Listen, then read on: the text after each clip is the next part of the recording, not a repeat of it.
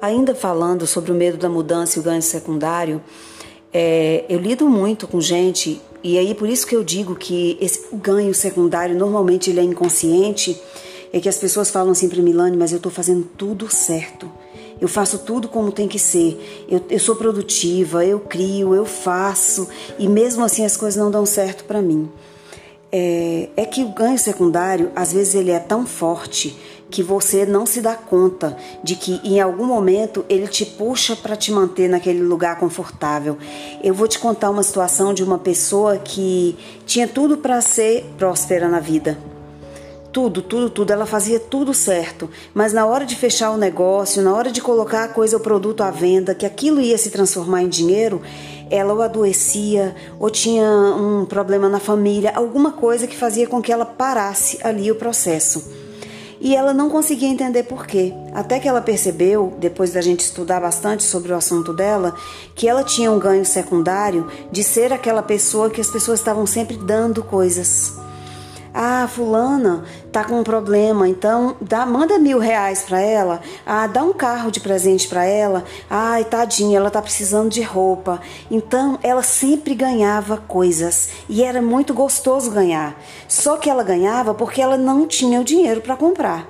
E inconscientemente ela sabia que o dia que ela fosse uma pessoa próspera, que ela começasse a ganhar dinheiro, as pessoas iam parar de dar as coisas para ela. Só que ela não sabia disso.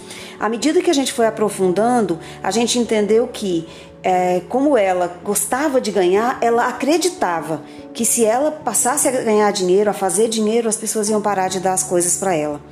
Então, quer dizer, ela perderia esse ganho. Ah, fulano não vai me dar dinheiro mais, porque não vai ter dó de mim. Eu estou trabalhando e ganhando dinheiro, aí eu não vou ganhar mais presentes caros, porque as pessoas não vão ter pena de mim.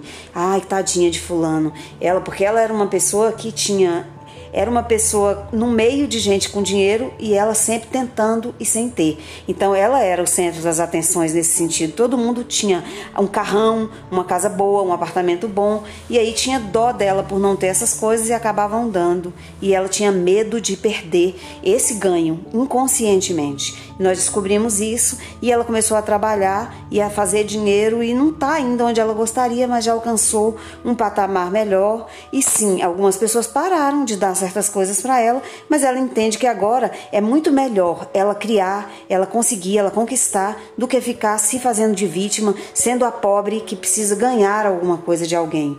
Entende? É uma forma de você resolver esse problema do ganho secundário é você entender que é muito melhor você conquistar as coisas por sua própria conta, com suas forças. O prazer, a recompensa de você ter conquistado aquilo é muito maior do que alguém te dando porque tem pena de você. Existem alguns outros exercícios, exercícios mesmo que você deve fazer. Tony Robbins ensina um maravilhoso que é você fazer em excesso aquilo que te dá o ganho secundário. Por exemplo, se o ganho secundário é do prazer, você é uma pessoa que quer emagrecer, mas você fala que quer emagrecer, mas o ganho secundário é o prazer de determinado prato, ele fala que você tem que comer aquilo, só aquilo por dias, até você não suportar mais. Aquilo ali vai deixar de ser um ganho, vai passar a virar um problema para você, e aí você vai tirar aquilo da sua mente como se fosse um ganho secundário. Dá para entender? Se não der, tô à disposição para continuar gravando falando sobre esse tema com vocês, tá bom? Gratidão.